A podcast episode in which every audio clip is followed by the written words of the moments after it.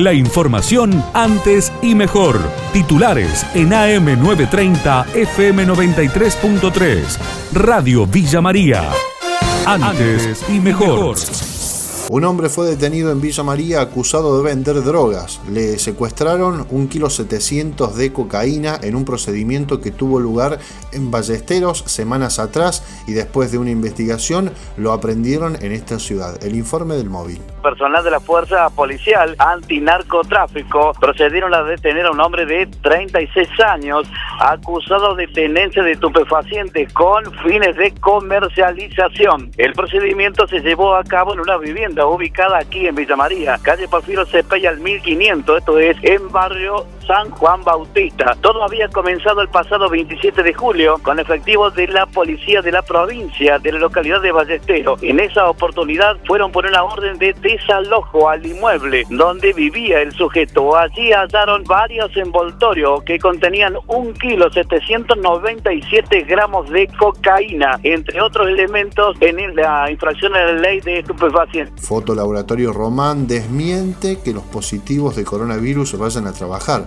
Pablo Gribel, responsable de la firma, aseguró a Radio Villa María que las personas infectadas están cumpliendo el aislamiento en sus domicilios. Cumpliendo con el protocolo que tenemos que respetar. Nosotros hemos tenido la mala suerte de eh, detectar eh, tempranamente casos positivos entre el personal. Estoy en comunicación permanente y diaria con eh, la doctora Ortega y con otra gente del COE. Nunca hemos tenido la oficial de tener que cerrar el negocio porque se respeta todo el protocolo que hay impuesto y las personas contagiadas positivamente confirmadas, como los sospechosos por el, contacto poco estrecho que han tenido entre sus compañeros, no están viendo trabajar desde el día 1, desde el primer síntoma y algunos asintomáticos, pero por el solo contacto estrecho ha resultado que no han venido a trabajar. Estamos con menos del 20% del personal, trabajando poco, pero trabajando siempre en las personas que estamos sanas y que no hemos tenido contacto estrecho, porque el laboratorio está dividido en secciones y no todas las secciones han sido atacadas por este virus, sí. Hasta el viernes continúan las asambleas en Peajes del Sur y Este Provincial.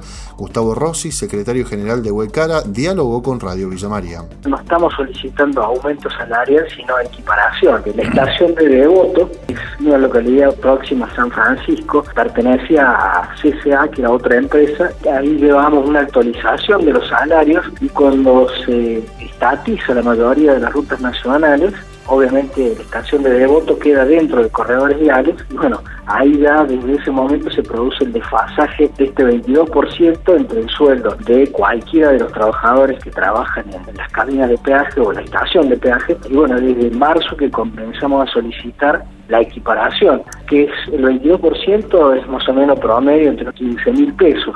Malestar en Justiniano Pose con un sacerdote anti-cuarentena, el informe del colega Adrián Leonardi para Radio Villa María. Creciente enojo de gran parte de la población para con el sacerdote de la Iglesia Católica de esta localidad, Ariel Mantelli se llama el sacerdote, que según muchos testigos incentivaba el no uso del barbijo en sus oficios religiosos, diciendo que el virus no entraba a la casa de Dios. De hecho, hay videos que circulan viralmente y por las redes sociales de mucha gente dentro de la iglesia, más de la establecida o autorizada por los protocolos, sin respetar el distanciamiento y sin usar el barbijo. Muchos responsabilizan al sacerdote por esta actitud. Rescataron un trabajador rural de un tambo de Rufino en Santa Fe, vivía en condiciones inhumanas, así lo señaló a Radio Villa María Juan Flaherty, delegado de Huatre, Venado Tuerto. Bueno, las condiciones de trabajo en el tambo, en la instalación del tambo, eran terribles. Con decirte que la fosa que utilizan para ordeñar, que estando el trabajador ahí adentro poniendo las pezoneras y eso, estaba llena de agua porque el patrón tenía que desagotar un canal, nos decía él, y bueno, como el canal salía plata de desagotarlo, no lo desagotaba y el trabajador tenía que trabajar ahí en esas condiciones con el agua, con 60, 70 centímetros de agua, ¿no?